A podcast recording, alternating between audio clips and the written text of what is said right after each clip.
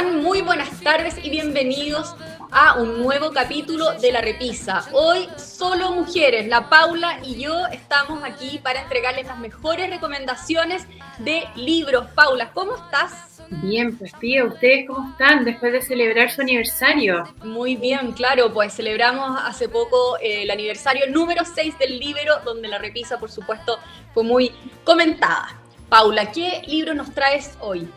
Son tan distintos, tía. Eso es lo entretenido de leer cosas eh, que no se parecen entre sí. Eh, y uno se da cuenta de lo creativo que es el ser humano.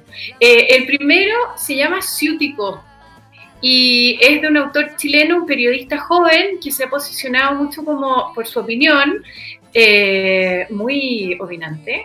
Eh, en la tercera que se llama Oscar Contardo. Este libro em, es el que como que lo posicionó como, como figura más pública, como una voz en el fondo que, escribe siempre en la tercera acerca de distintos temas. Lo voy a mostrar para que lo reconozcan, eh, si es que lo ven, en la librería o online. Es realmente buenísimo. ¿Qué, es ciútico? Bueno, él dice acá, ciútico el título, pero arribismo, abajismo y vida social en Chile. Podría ser un tema un poco tabú, eh, hablar de ciútico y uno em, se pregunta de dónde es o qué significa la palabra ciútico y venía de, em, de los franceses que decían de que la gente eh, no tenía no, sans noblesse, o sea, si tú no tenías eh, sangre eh, aristocrática, eh, en el fondo como que te miraban de manera despectiva, respingada la nariz y, y, nada, pues, se acuñó acá porque Francia fue una especie de referente, siglo XIX, siglo XX, comienzo del siglo XX. Así que nada, pues, él habla de la fauna diversa chilena, es un análisis sociológico y confieso, Pía, que después de leerlo me doy cuenta que todos tenemos una cuota de eh, ciutiquería. Y en el fondo él divide en capítulos y tuve la oportunidad de entrevistarlo hace harto tiempo atrás y le dije, ¿de dónde sacaste estos personajes, estos prototipos? Y me dijo, mira, no es que sea encarnado una persona, pero son atributos que yo vi. Eh, a través de la historia también, porque escribe con la Toto Romero y tiene hartas otras personas a las cuales él acude para poder hacer esta especie como de puzzle sociológico.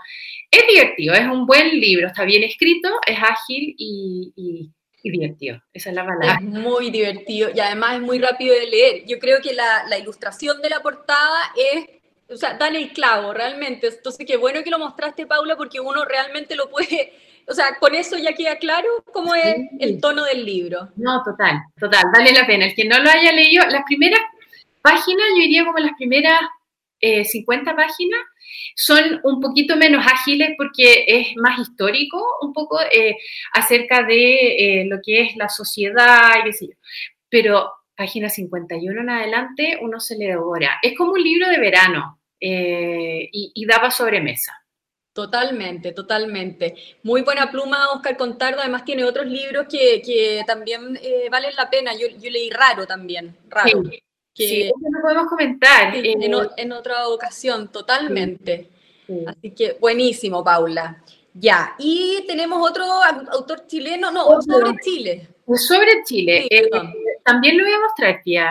Ya. Para que la gente no se pierda. Este libro es del el 2018 Em, realmente es lo más lindo que hay, así como Ciútico era, em, em, uy, se me da la palabra, pero así como potente, irónico, satírico, no, este es absolutamente eh, histórico, cultural y de las costumbres. Eh, lo dice todo lo que es el título, Usos y costumbres de los araucanos, de Claudio Gay.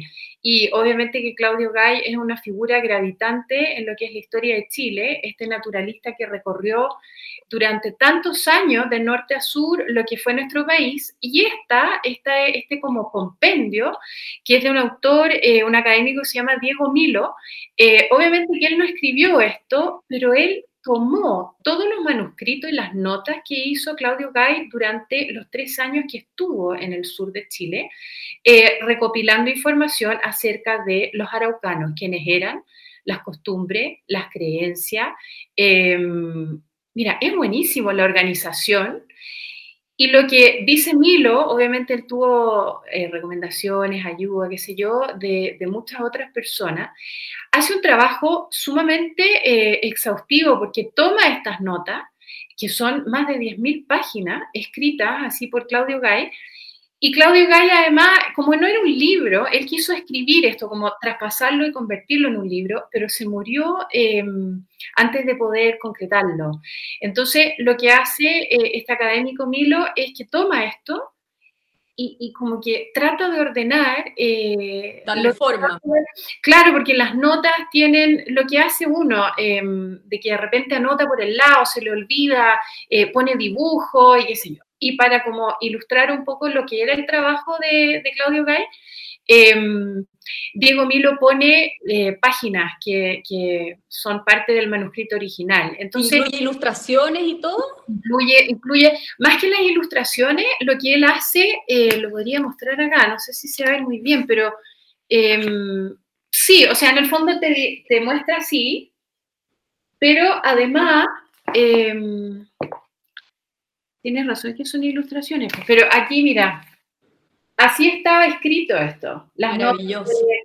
entonces da, eh, Diego Milo realmente se pasa en, hacer este compendio, ordenarlo y además, que es un tema eh, tan candente, este libro es del 2018, eh, permite entender varias cosas con respecto no obviamente del conflicto de mapuche, ahora la reivindicación y, las quemaciones, no, la violencia no, pero sí permite entender bastante bien cómo es la idiosincrasia de los araucanos.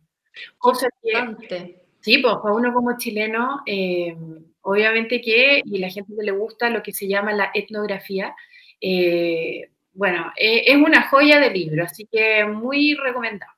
Qué importante, Paula, y qué buena recomendación, porque efectivamente, qué poco eh, conoce la, mayoría de la gente, me incluyo, sobre, en el fondo, eh, este pueblo, eh, y en el fondo, sobre un, que, como dices tú, es un conflicto que está aquí todos los días y, en realidad uno desconoce a veces el origen o, cómo vivían ellos realmente. Sí, además viven ellos.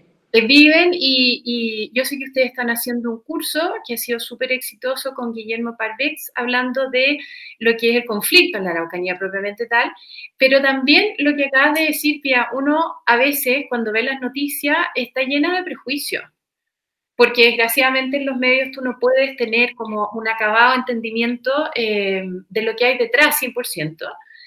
Y este libro sí te provee contexto. Eh, Así que nada, pues lo vuelvo a recomendar. Totalmente, buenísimo. Bueno, Paula, y último libro. Y el último acaba de salir del horno, em, se acaba de realmente publicar, es lo más interesante que hay. Eh, yo sé que a alguno de los miembros de la repisa, estoy pensando en Francisco Rego, yo creo que le va a gustar. Eh, se llama El complejo, aquí lo muestro porque acaba de salir, el complejo Churchill es desde Franklin eh, Delano Roosevelt hasta Trump y Boris Johnson. Y uno dice, de, ¿qué, es esto? Bueno, em, el autor se llama Iwan, Ian Buruma y hay una anécdota con este autor que él cuenta, en inglés, de que cuando tenía siete años em, fue con sus papás y sus abuelos al teatro en Londres a ver la obra infantil Peter Pan, donde actuaba una de las hijas de Churchill y es terrible porque él dice, la Sara se llamaba, eh, cuando no estaba borracha, eh, era muy buena actriz del terror. Y resulta que estaban todos ahí esperando que comenzara Peter Pan y qué sé yo, y entra Churchill a ver la obra eh, de su hija. Ya se la ve de la victoria. Entonces, em, nada, este niñito de siete años mira esto, del teatro, pero se viene abajo y sus abuelos, que eran de descendencia judía, o sea, le decían, este hombre realmente fue nuestro salvador y, y nada, pues marcó lo que marcó eh, en la época de la posguerra. Entonces, Ian Buruma em, lo que hace, el día, es hacer como un compendio acerca de toda la relación de Inglaterra con Estados Unidos a partir de Churchill, pero ¿por qué se llama el complejo Churchill? Porque es como esta especie como de sombra que marca eh, a los 13 presidentes norteamericanos posteriores a él que tienen relación con los 16 eh, posteriores primeros ministros. Eh, entonces, dice Ian Buruma, por mucho que uno quiera como no ver a Churchill eh, vivo en la política de Gran Bretaña, incluso, no sé, por la Margaret Thatcher, en varias de las cosas que ella hizo por Gran Bretaña, en conjunto con Estados Unidos, se ve un poco el, no sé cómo se podría traducir, pero el, el churchillismo. Entonces... Eh, pero en particular, ¿en qué se traduce eso? ¿Cierto dominio? ¿Cierto, o sea, el complejo de inferioridad o, al contrario? Al contrario, dice de que Churchill se dio cuenta que Estados Unidos con FDR era sumamente importante para poder seguir adelante y mantener un poco esta como eh, privilegia inglesa.